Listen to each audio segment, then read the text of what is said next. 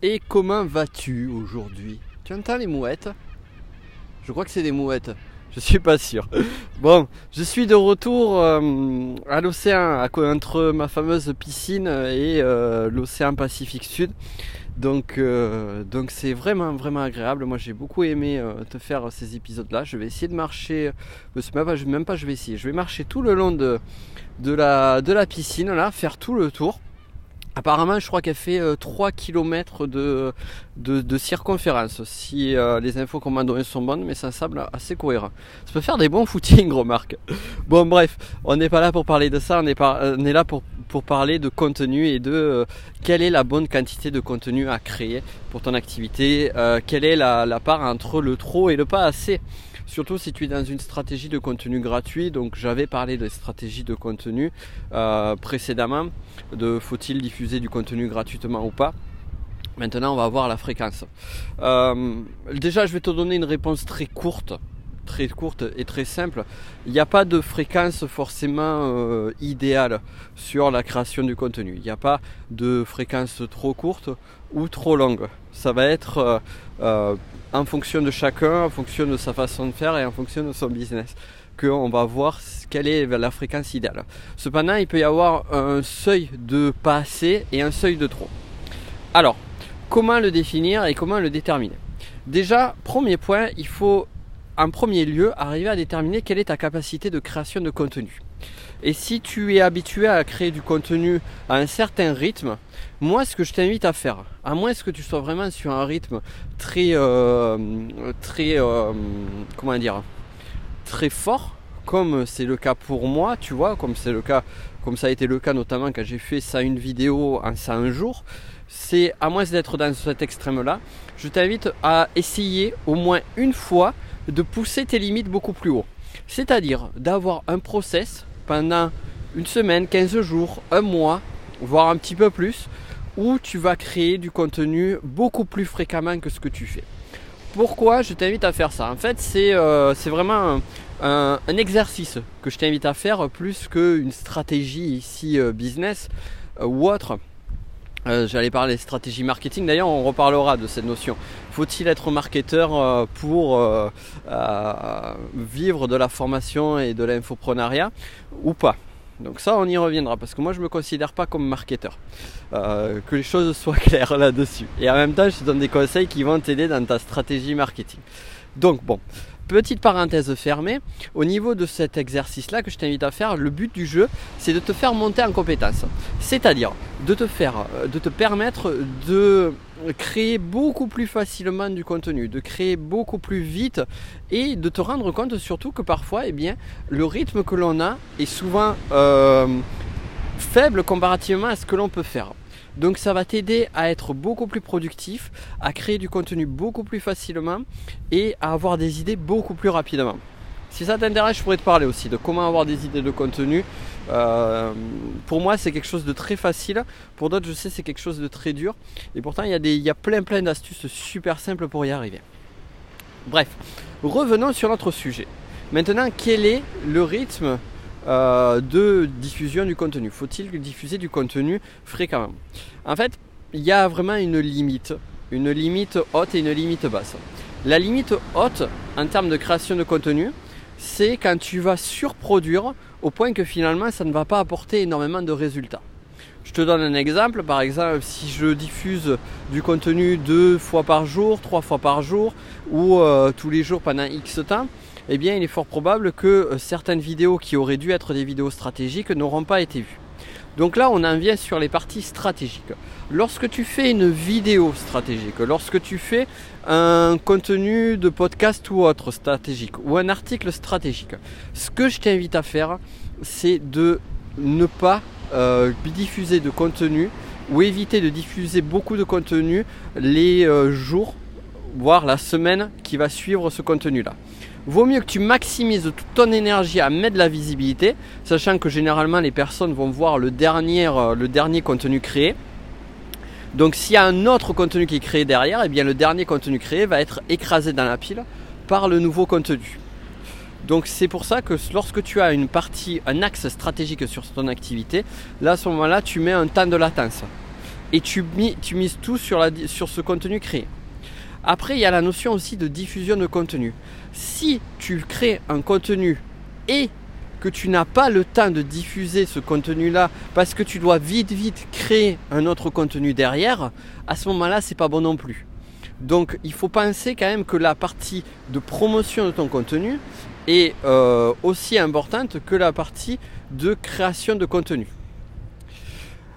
L'idée, la stratégie tu peux mettre en place si tu veux faire un contenu de façon intensive, comme par exemple moi sur les 101 vidéos, c'est une stratégie qui va pas forcément être une stratégie où euh, tu vas mettre en avant un contenu en particulier, où tu vas aller dans cet axe-là.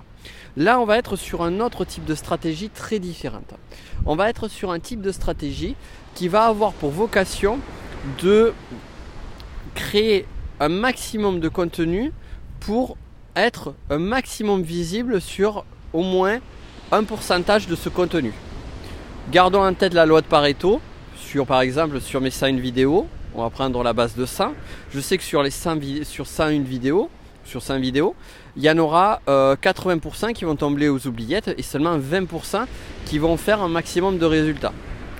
Et lorsque j'ai créé ça, je le savais pertinemment et j'ai toujours fait en sorte de créer un contenu pour du long terme. C'est-à-dire que ce travail que j'ai fait là, c'est un travail qui n'a pas porté ou très peu porté ses fruits sur du court terme. Bien évidemment, j'ai fait des ventes, bien évidemment, ça euh, m'a apporté des fruits au travers de ce travail-là, mais je sais que les fruits véritables qui vont être apportés par ce travail seront sur du long terme parce que je me suis focalisé sur créer beaucoup de contenu et du contenu qui soit facilement référençable sur YouTube avec des titres de, vidéos qui sont des titres de vidéos que pourraient chercher des personnes pour amener un maximum de, personnes là-dessus. Donc ça, c'est une stratégie en particulier. D'ailleurs, je pourrais également euh, t'en parler ou euh, sur euh, si tu suis un coaching stratégique avec moi ou toute autre chose, on pourra réaborder quelle est la bonne stratégie.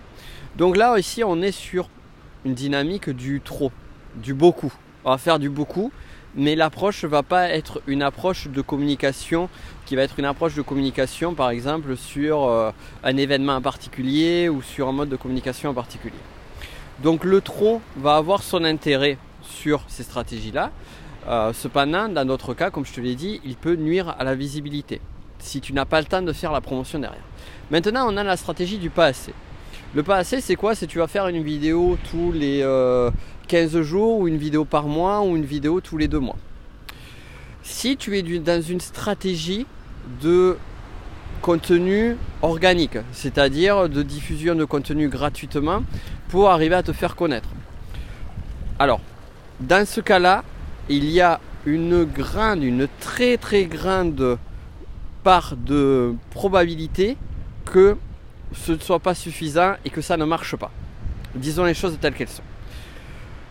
Il n'y a qu'un cas particulier sur lequel faire peu de contenu, c'est-à-dire une vidéo tous les mois, un article tous les mois, un contenu de je ne sais pas quoi tous les mois, peut fonctionner.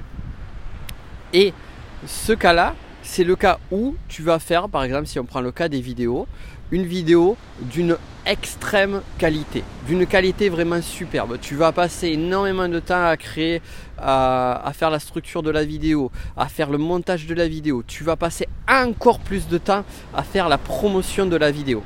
Ça, je l'ai fait par exemple lorsque j'ai fait une vidéo qui, qui, est sur la stratégie Sherlock Holmes.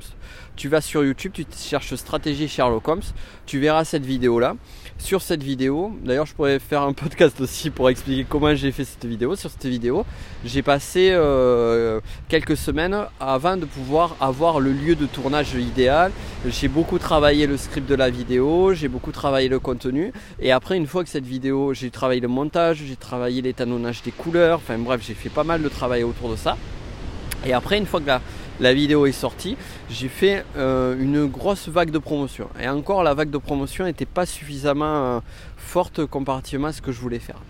Donc ça, c'est typiquement le type d'approche que vont avoir les gros youtubeurs. Donc si tu fais du contenu, on va dire une fois tous les mois, eh bien essaye de viser là-dessus. Et en même temps, pour pouvoir viser de la qualité, il faut à un moment donné avoir eu l'habitude de créer un minimum de quantité et avoir un minimum d'expérience. Donc avant de te lancer là-dedans, je t'invite quand même à faire un exercice de pratique, même si tu vas pas diffuser forcément le contenu, à faire un exercice de pratique de création de contenu afin d'être euh, à l'aise et que ce soit pas ta première vidéo et une vidéo super dure à faire. On va dire ça comme ça quoi. C'est pour moi il, convient d'avoir un minimum d'expérience dans la vidéo ou dans l'écrit ou autre, peu importe le média encore une fois, je te parle de l'exemple vidéo à chaque fois, mais euh, ça dépend du média. Voilà, là je passe à côté d'une pompe qui fait beaucoup de bruit. Décidément, ce podcast sera plein de bruit euh, rigolo et plein de digressions. Donc là, on est sur euh, une approche de contenu faible. Après, ne pas ou, très, ou diffuser très peu de contenu peut avoir du sens aussi. Je te donne un autre exemple. Lorsque euh, c'était l'année 2017, sur l'année 2017, j'ai diffusé très peu de contenu euh, gratuitement. Pourtant, mon activité entrepreneuriale a excessivement bien marché. D'ailleurs, le mot excessif n'est pas forcément très bon. A très très bien marché. Parce que c'est jamais excessif, c'est jamais trop. Euh, a très très bien marché.